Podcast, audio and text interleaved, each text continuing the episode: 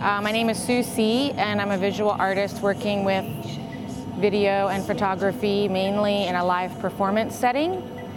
Uh, I use a camera and various objects, either photos or drawings or things that are shiny and reflect light, and I make uh, abstract animation mixed with narrative that goes along with a musical score or a live music performance. My work here was uh, I was asked to take a performance that I had and turn it into an installation. What I did was about three or four years ago, I had an idea to make more of a narrative film. My work is generally very abstract with no storyline.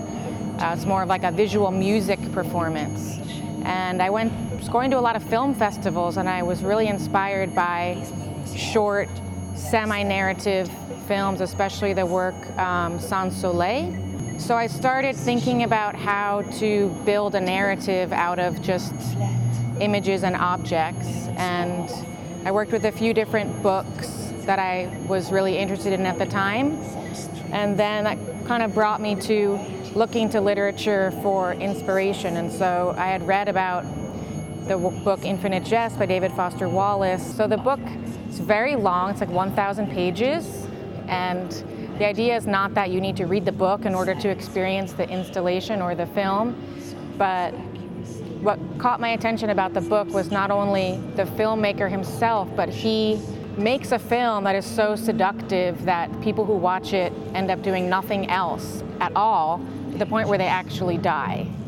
And this to me seemed like actually a possibility in America because people get so consumed by just entertaining themselves and making themselves feel good that I felt like, to me, I could almost see that as the end of many Americans, if not the whole country. So I started off with this idea, playing with how seductive could you make a film and what other things are we seduced by. So there are various forms of entertainment that people get completely addicted to or caught up in in such a way that they forget everything else. So I used both his films and this idea of having a very seductive film as part of the installation work and the performance that happens inside the installation.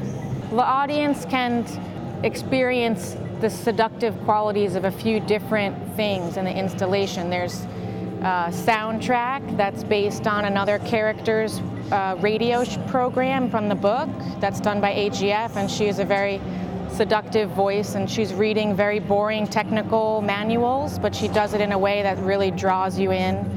And there are films that project that are actually uh, inspired by specific works from the filmmaker in the book.